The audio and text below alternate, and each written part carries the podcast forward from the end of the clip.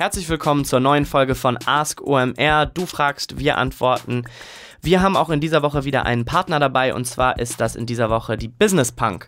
Äh, die Business Punk wird wahrscheinlich vielen von euch ein Begriff sein.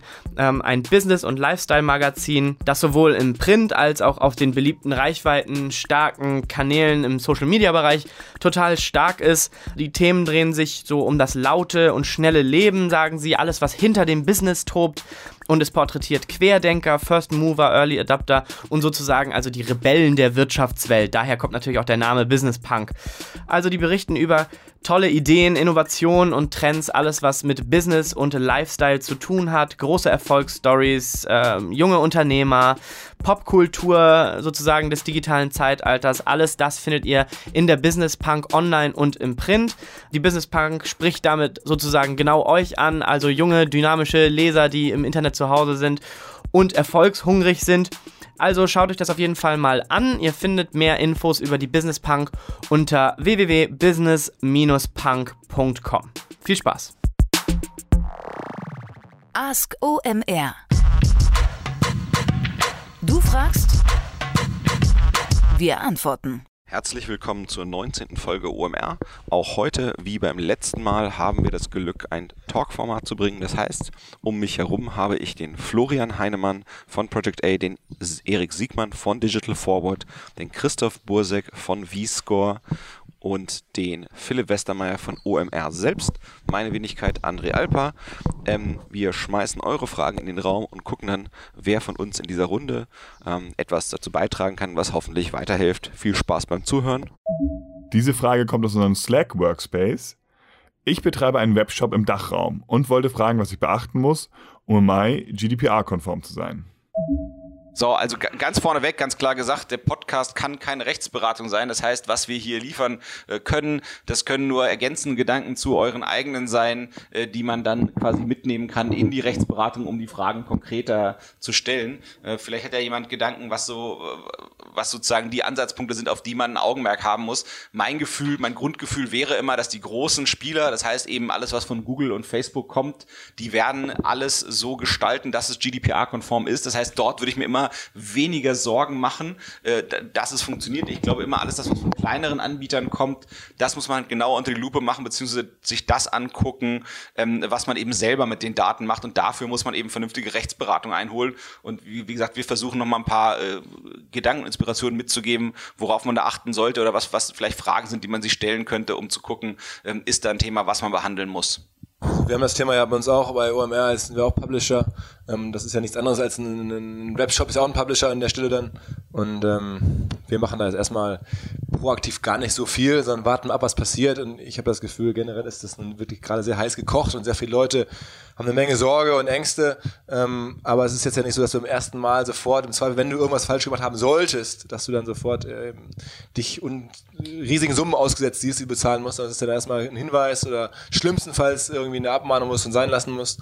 Ähm, aber insofern, ähm, ich glaube, vielleicht erstmal das ganze Thema nicht ganz auf Prio 1, sondern mal abwarten, was passiert.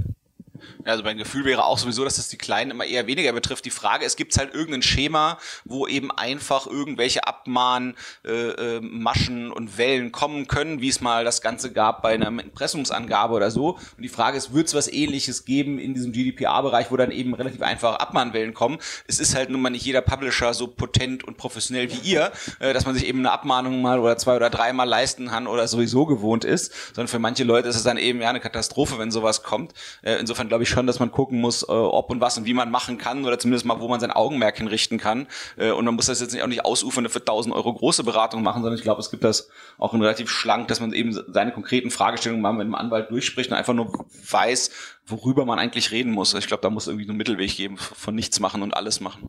Ja, also ich glaube, es macht schon Sinn, äh, da einmal mit äh, einem Datenschutz, es gibt ja auch so externe Datenschutzbeauftragte, beauftragten Firmen quasi äh, oder Anwälte, die darauf spezialisiert sind. Ähm, also ähm, bei uns hat auch unser Legal Counsel bei Project A hat einen Artikel bei Gründerszene vor kurzem geschrieben, kann man auch mal drauf gucken, äh, der so ein bisschen so die Fragen zusammengefasst hat. Also was schon, ich glaube schon, dass man sich damit ein bisschen beschäftigen muss. Vor allen Dingen, weil man ja, also es gibt ja mehrere Bereiche. Ein Bereich, den ich jetzt mal rausgreifen will, ist die, die Dokumentationspflicht, die man hat.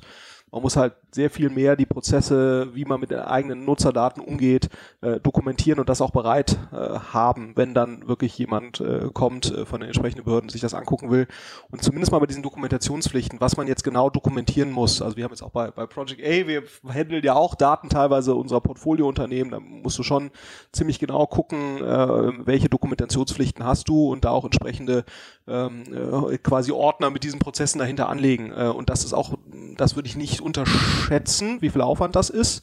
Äh, und, und, und ich glaube auch, es, es, hilft halt, das schon proaktiv gemacht zu haben, weil ich glaube jetzt, wenn du, gerade wenn du kleiner bist äh, und wenn dann so eine Anfrage kommt und dann bist du nicht in der Lage, das irgendwie schnell äh, pragmatisch zu beantworten, das, das löst dann, glaube ich, äh, jenseits des potenziellen finanziellen Schadens schon auch gewisse Nervosität aus und so weiter. Insofern, ich würde mich da schon proaktiv drum kümmern ähm, und, und mir äh, eine Firma suchen, die mich dabei ein Stück weit begleitet äh, und dann eben gucken, wie machen irgendwelche Zalandos das, wie machen das irgendwelche About Use und so weiter. Also wie gehen die jetzt zum Beispiel so Sachen in, um wie Double Opt-in, wie gehen die um mit dem Recht äh, sozusagen jetzt als Nutzer, also welche Möglichkeiten muss der den äh, Nutzern die Möglichkeit geben, alle Daten, die gespeichert werden äh, zu einem Nutzer, die musst du einem Nutzer ziemlich schnell zur Verfügung stellen, wenn er danach fragt, äh, wie, wie sieht so eine Funktion aus. Da, da, da musst du dir schon vorher Gedanken zu machen, also jetzt in den nächsten zwei Wochen, ähm, weil ich glaube sonst, äh, gerade wenn du ein äh, E-Commerce-Shop bist, wo du dann ja auch Nutzerdaten speicherst, ähm, da, da, das sollte man schon äh, in gewisser Weise ein Stück weit äh, bereit haben und sollte man nicht unterschätzen, weil ich glaube, diese Abmahnwellengefahr, die du beschreibst, die, also das wird mit 99,9%iger Sicherheit äh, passieren, aber es natürlich eine ganze Reihe von Anwälten gibt, äh, die damit halt ihr Geld verdienen. Ob das äh, jetzt irgendeinen volkswirtschaftlichen Nutzen hat, darüber kann man, glaube ich, an anderer Stelle diskutieren, aber sie sind jetzt erstmal im Recht, das einzufordern. Ja. Ich, ich glaube, es gibt in der Frage auch ein paar ganz äh, einfache Grundsätze, an denen man sich orientieren kann. Ähm, der große strukturelle Unterschied zwischen einem Publisher und einem E-Commerce ähm, Geschäftsmodell ist auch, dass der E-Commercer wirklich Transaktions- und Kundendaten hat. Und ähm, das, was der, was der, äh, was diese Novelle jetzt hier mit sich bringt, ist natürlich das, was, was Florian gerade schon sagte, ähm, dass ich natürlich, ich muss dokumentieren können, ich muss aber auch äh, auf den, auf den Fragepunkten wie zum Beispiel, äh, also Consent, also die, die Zustimmung, dass ich dem Nutzer wirklich auch klar die Zustimmung ähm, vom Nutzer die Zustimmung einhole, ähm, welche Daten wie wo verarbeitet werden, also dass das in den in den Datenschutzbestimmungen, denen ähm, jeder zustimmen muss, auch wirklich klar ist. Also es wäre einfach fahrlässig, jetzt zum Beispiel ähm, Tracking Pixel und Cookies abzuschießen, äh, die sich dann nicht in den Datenschutzbestimmungen wiederfinden. Also da muss man sagen, dann hat auch so eine Abmahnfunktion, äh, so doof wie die finden mögen, aber das hat dann auch einen gewissen hygienischen Nutzen. Ähm, das andere ist neben dieser reinen Dokumentation ist auch die Frage, wie sicher liegen denn eigentlich meine Daten wo? Ähm, äh, ich sehe zu oft noch Situationen, dass wirklich äh, ungehashte wirklich Kundendaten, Transaktionsdaten, also vielleicht mal mit Ausnahme der Kreditkarten, da hatte die Industrie ja schon früher was äh, für getan, ähm, irgendwie auf wirklich sehr mäßig geschützten Datenbanken rumliegen, wo einfach die Zugriffsregeln, wer einfach diese Daten äh, sich ziehen kann, egal ob das von innen oder von außen passiert, äh, da muss man sagen, das ist so nach kaufmännischen Grundsätzen schon wirklich an der Grenze der Fahrlässigkeit, diese Daten so zu speichern. Und das ist vielleicht der größte Nutzen, den wir am Ende von dieser Datenschutznovelle irgendwie dann ähm, äh, im Nachhinein, äh, glaube ich, behalten werden, ist, dass die, der, der Wert dieser Daten und die, die, die, die, die, die Verantwortung, diese Daten zu schützen, also für uns als E-Commerce-Betreiber, dass wir diese, dass unser, mit unser größtes Kapital, de facto, aber auch Reputationskapital, dass wir da alle Prozesse so haben, dass die auch wirklich äh, nicht fahrlässig oder nicht leicht ähm, zu veruntreuen sind. Und ähm, wenn man sich auf diese Grundsätze einfach nochmal wieder zurückzieht, also Zustimmung, Dokumentation, äh, Transparenz gegenüber dem, dem Nutzer, was passiert wirklich, sowas wie, dass man das vergessen, ja, das Recht auf Vergessen und Löschen, das ist die andere Sache, aber auch wirklich, dass die Daten so liegen, dass jemand vorsätzlich oder vielleicht sogar fahrlässig diese Daten äh, veruntreuen kann, dass das nicht passieren kann, das sollten wir alle, egal ob das jetzt äh, zu welchem Datum das passiert, aber das sollten wir alle, wenn wir E-Commerce-Geschäft machen, äh, immer äh, ganz, ganz prioritär behandeln. Ich wollte noch kurz ergänzen zu meiner vorherigen Antwort, dass ich natürlich nicht zum Rechtsbruch hier aufrufen wollte. Ne? Also alle eure Antworten sind natürlich äh, absolut korrekt. Mein einziger Punkt war, dass ähm, ich natürlich daran denke, gerade kleinere Firmen jetzt mit äh, Umsatzherausforderungen und Wachstumsherausforderungen jetzt auf einmal sich äh, in der Situation fühlen, da sehr viel Zeit und Geld drauf zu investieren, dass das halt man das hinterfragen muss, ne? oder da sehr vorsichtig sein muss, weil es wird schnell sehr teuer, dann hat man Anwälte und die machen dann schnell das ganz große Paket, um ganz sicher zu sein und dann ist man so in der deutschen Situation, wir machen uns da lieber 100% Lösung und dann wird es richtig teuer und ähm, da würde ich so sagen, mit Augenmaß vielleicht diese Probleme anzugehen. Zumal nach meinem Verständnis auch WooCommerce, das ist ja eine cloudbasierte Shopping-Lösung, glaube ich, ne? Die, die sollten ja idealerweise die Themen, die du gerade angesprochen hast, Erik, also Transaktionsdaten, Nutzerdaten, Sicherheit und kor korrekte Speicherung, das sollte jetzt hier im Fall des Fragenden, sollte das eigentlich WooCommerce handeln, nach meinem Verständnis. Das müsste man sicherlich einmal verifizieren, aber sozusagen das ist ja der Vorteil, wenn du bei Shopify, Ticktail und so weiter liegst, die müssen das eigentlich, zumindest in diesen Fragen, äh, berücksichtigt haben. Und noch ganz operativ irgendwie zum, äh, zum Abschluss vielleicht, ähm, Händlerbund, wie viele andere sicherlich auch, bietet, glaube ich, für irgendwie unter 50 Euro im Monat so, eine, so ein Komplettpaket mit Rechtsberatung, Texten, äh, Telefonnummer, wo man un unlimitiert anrufen kann. Ähm, und da kann man sich vielleicht auch schon mal irgendwie 87 Prozent der Probleme vom Hals schaffen. Vielleicht auch mal zwei praktische Gedanken zum gleichen Thema. Ähm, ähm, mein kleiner Zigarrenshop Noblego, wir hatten auch einen, einen spezialisierten Anwalt dafür zur Hand genommen. Es hat uns irgendwie in der Summe, glaube ich, anderthalbtausend Euro gekostet, einfach um, um offene Fragen zu klären. Insofern überschaubare Fixkosten. Und, und, und das letzte, vielleicht nochmal eine Warnung. Ich habe einen guten Bekannten, der baut jetzt eigentlich eine, eine, eine, ein Geschäftsmodell darauf auf, dass die Leute eben Angst haben vor diesem neuen GDPR-Ding. Und der hat sich eben ein Dutzend Anwälte bestellt und eine Vertriebsmannschaft dahinter geklemmt und hat, packt halt eben so ein Abo-Modell drauf ähm, äh, und, und wird dann den Leuten eben Tausende pro Jahr aus der Tasche ziehen. Das heißt eben aufpassen, dass man nicht vor lauter Angst auf irgendeine, sagen wir mal, B2B-Abo-Masche äh, reinfällt, weil auch sowas wird es geben, jenseits von den Abmahnwellen. Das ist eben immer ganz typisch, wenn solche neuen Sachen kommen, wo eben viel potenziell drakonische Strafen da sind und die Leute eben Angst haben und das verhindern wollen. Und dann haben sie eben ratzfatz irgendein kritisches Abo an der Backe. Also insofern auch da. Freunde hat der André. Das hab ich auch gedacht, aber was du denn für Freunde? Wollen wir das, wollen wir das runterdividieren auf Bekannte, falls sie es hören? Also, das, äh, Folgende Frage kommt von Katrin. Welche Advertiser nutzen das von Snapchat und Instagram bekannte Stories-Format aus deiner Sicht bislang am cleversten und innovativsten? So, also ich würde mir erlauben, die Frage wieder ein bisschen äh, breiter zu fassen. Das heißt, ich würde gucken, dass wir eigentlich darüber sprechen, äh, wer publisht eigentlich gute Stories als irgendwie Werbetreibender ähm, oder äh, äh, oder auch ähm, wer wer macht gute Werbung in Stories von anderen, von Influencern äh, und zwar eben nicht nur bei Snapchat und bei Instagram, sondern eben auch vielleicht bei Facebook oder ähm, das Ganze gibt es ja jetzt auch mittlerweile im Google-Universum, dass man bei AMP irgendwelche Story-Formate irgendwie einbinden und bringen kann.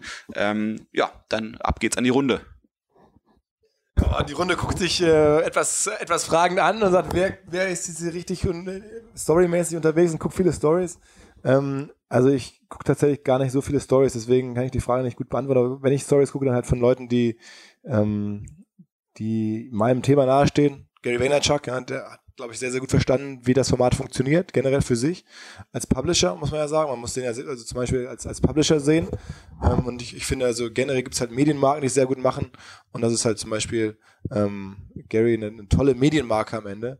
Ähm, der äh, aller Kürze mit ähm, sehr impulsiv, ähm, sehr sticky das eben hinbekommt. Also ich, ich gebe ja relativ viel meines Disposable Incomes irgendwie für, für Zeug und Blödsinn aus und ich bin noch nie inspiriert worden von irgendeiner Story und bin, also ich habe auch kein gutes Beispiel, merke immer nur, wenn ich irgendwie Stories sehe von Unternehmen, dass ich die immer unglaubwürdig finde oder irgendwie die mir nicht passen und ich, also ich glaube, das ist ein Format, das hat jetzt vielleicht, genau wie André schon sagte, so ein kleines Strohfeuer, weil ähm, teilweise so ein bisschen ähm, Reichweite damit von tollen Leuten zum noch überschaubaren Preis zu erzielen ist. Ähm, aber am Ende des Tages, äh, glaube ich, ist es dann irgendwie die Leistung des Influencers und nicht die, ähm, das, das Format. Und ich bin, glaube, also YouTube wird, glaube ich, dieses Jahr auch nochmal Story-Format anbieten. anbieten.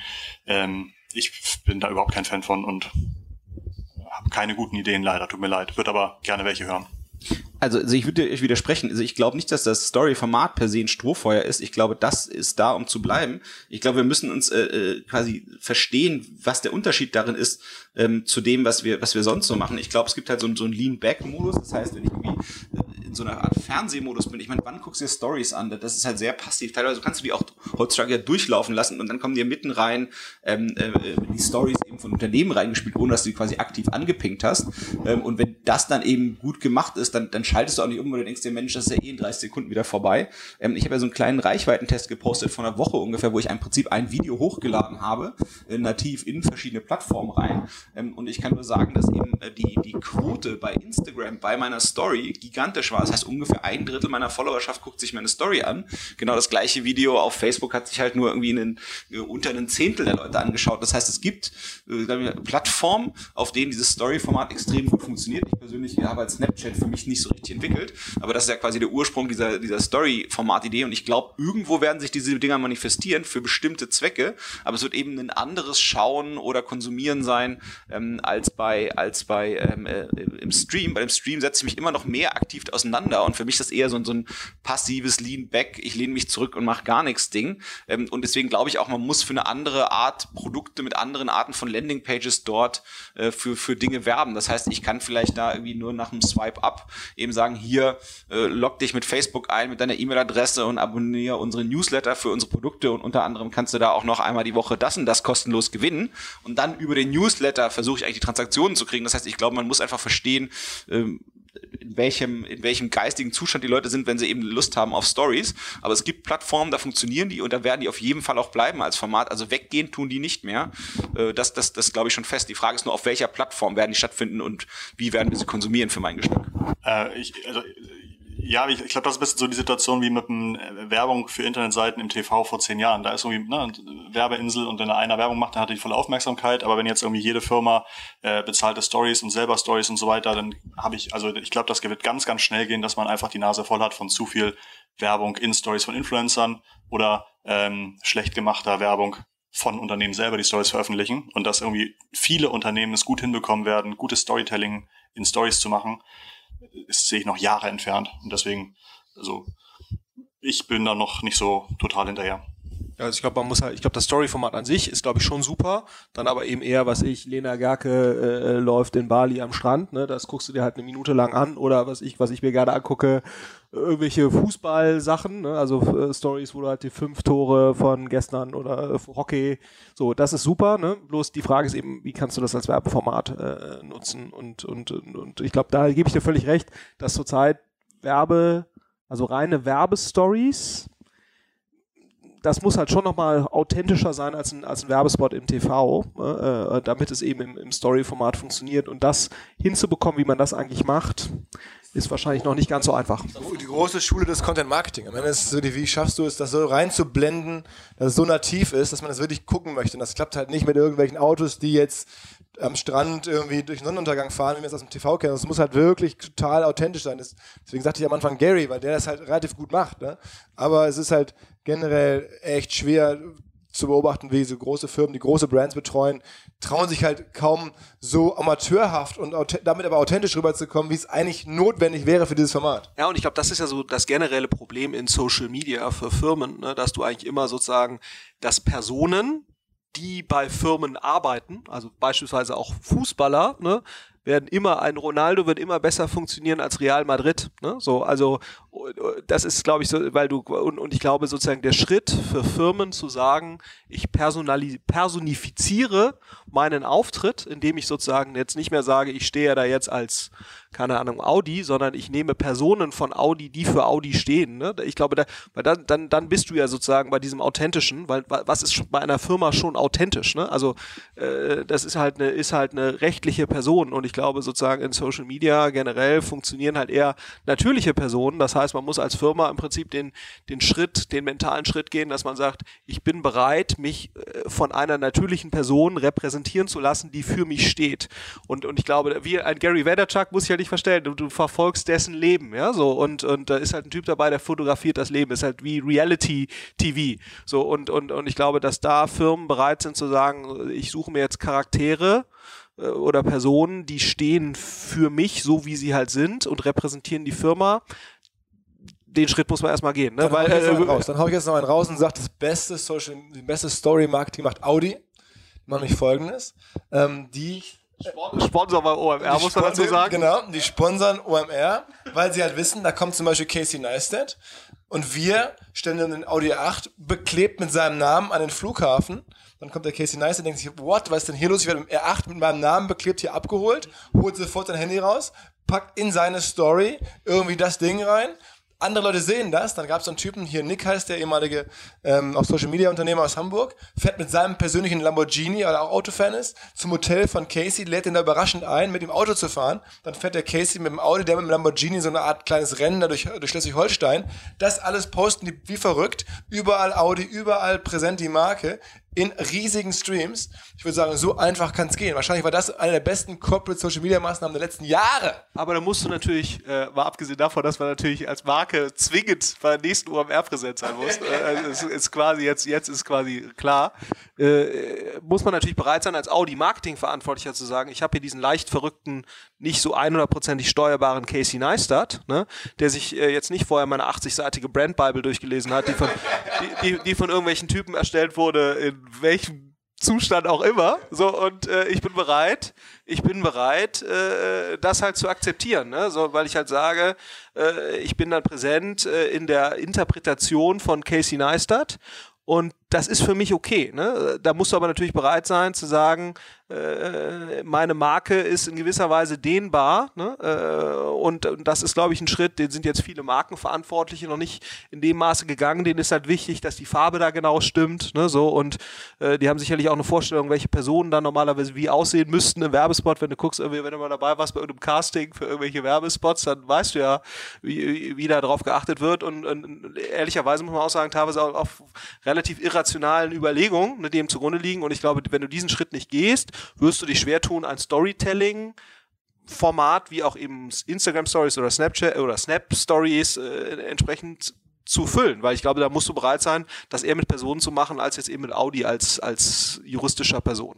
Also ich glaube, also der Kern, Kern ist auf jeden Fall, das muss irgendwie über Personen gehen. Und ich glaube, wenn man jetzt keinen Monster-Influencer nehmen kann oder will, äh, kann man ja auch irgendwie gegebenenfalls ein paar Dutzend kleinere machen und dann eben gucken, welcher Content ist eigentlich am geilsten und da eben eine Paid Amplification dahinter klemmen und dann eben gucken, dass der wieder Reichweite bekommt, wenn ich jetzt nicht auf den einen großen gehen will und darauf alles setzen will. Und, dann habe ich so ein bisschen mehr Kontrolle, da habe ich irgendwie so, so ein bisschen so einen Kompromiss, so einen gewissen. Da- Und das ist natürlich der Riesenvorteil von einem Tesla und der Riesenvorteil von einem Apple unter Steve Jobs, dass quasi Person und Institution oder Firma quasi in der Außenwahrnehmung des Nutzers verschwimmen. Ne?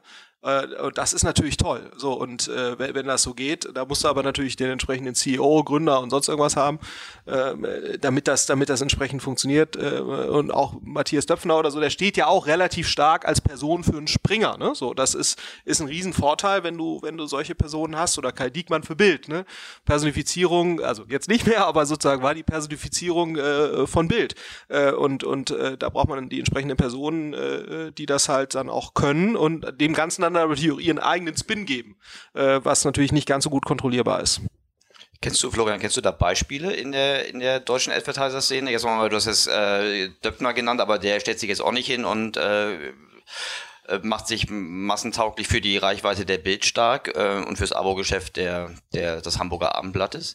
Ähm, doch der Funke. ja, stimmt, genau. Oh, das war noch Funke, genau, stimmt. Ich, ich war in der Zeit ver, versetzt. Also, was hat Wie er heißt noch? er? Herr, Herr, Dittmeier, Herr Dittmeier von, von Oh, Onkel Dittmeier. genau. Aber können wir nicht sagen, früher- In der früher- Vor-Social-Media-Zeit gab es Genau, aber aber Onkel früher, Dittmeier. war, früher war, war, war Unterbrecherwerbung inszeniert und damit nicht authentisch. Ähm, und jetzt ist so diese, diese ähm, Das ist einen geilen Claim. Tötet Onkel Dittmeier.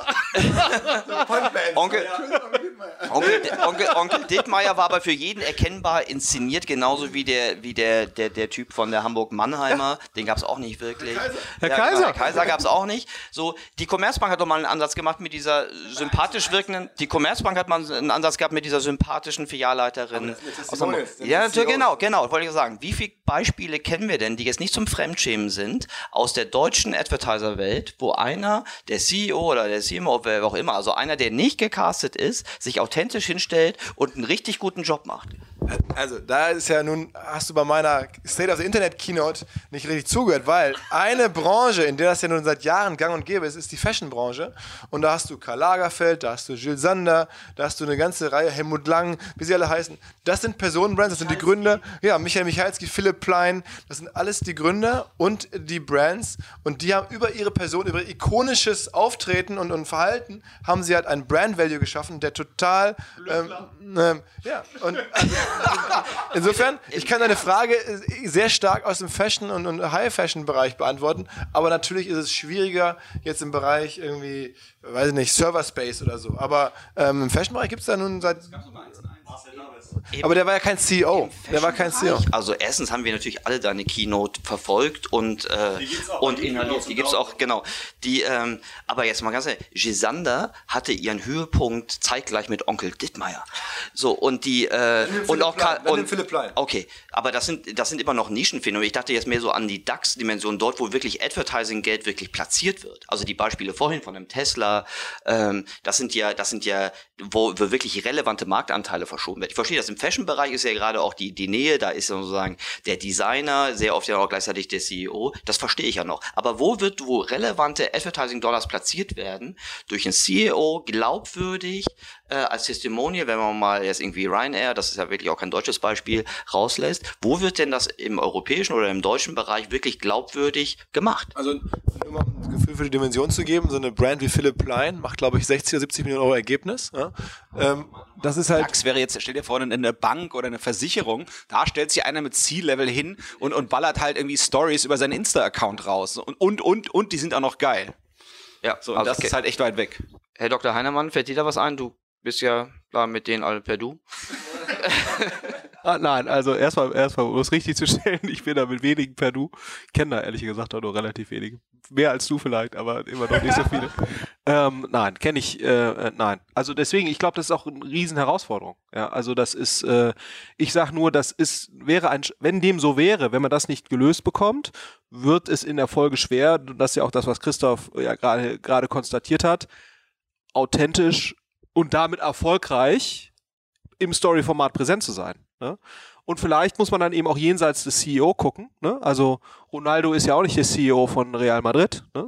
äh, aber er er repräsentiert trotzdem eben Real Madrid. So, das heißt, vielleicht ist das ja auch eine, eine Denke, dass es nicht zwangsläufig der CEO sein muss, sondern es können ja auch äh, andere Leute sein. Es kann ja auch der äh, total medienwirksame Ingenieur von aus der Mercedes-Benz-Entwicklung sein, ne? äh, der äh, auf einmal eben sozusagen für dieses Thema steht. Kann ja, kann, kann man, kann, muss man einfach mal ausprobieren. Ich, ich kann es dir nicht, kann es dir nicht sagen. Bloß als als juristische Person zu denken, man wäre da präsent, das, das wird auf gar keinen Fall. fun- Das, dass das ein Holzweg ist, ist, ist klar. Das heißt, man muss es personifizieren. Die Frage ist halt wie. Insofern der Mas Marcel Davidson von, oder Davison oder wie auch immer der hieß, Davies von, von 1 und 1 oder die Commerzbank Filialleiterin, insofern schon vielleicht Beispiele, wo man sagt, okay, so jemand könnte es vielleicht sein, der mit Hilfe angeleitet eben sowas sein kann. Aber Best Case ist natürlich auch, was Nike geschaffen hat mit der Jordan Brand. Ne? Die haben also sozusagen aus einem Sportler ähm, wirklich eine Brand gemacht, die Milliarden wert ist ähm, und jetzt zum Nike-Konzern dazugehört. Das ist schon, finde ich, extrem vorbildlich, weil man sozusagen ja, das Wirtschaftliche aus dem Sportler noch mehr rausholt, als jetzt der Flo das gerade bei, bei Ronaldo und Real Madrid beschrieben hat. Also eigentlich wäre der, der Schritt, dass auch Ronaldo eine Brand werden müsste, versucht er ja schon so ein bisschen, aber halt dann nicht auf dem Niveau leider. Wobei wir ziemlich Press-Story-Format gelandet sind. Insofern. Ja. So, das war Folge 19 von Ask OMR, dem Podcast, wo ihr Fragen einschickt und wir versuchen uns gute Antworten darauf einfallen zu lassen. Wie immer, der freundliche Aufruf, Fragen einzuschicken, gerne praktische, gerne konkrete Fragen, gerne abstrakte Fragen, gerne leichte, gerne schwere, alles, was euch einfällt im Online-Marketing-Bereich, egal zu welchem äh, konkreten Online-Marketing-Skill. Wir versuchen ähm, immer genau das zu bringen, was euch hoffentlich bald weiterhilft. Wenn wir es selber nicht wissen, gucken wir, dass wir recherchieren und gute Antworten in jedem Fall für euch bereitstellen. Bis bald, André Alper für die OMR.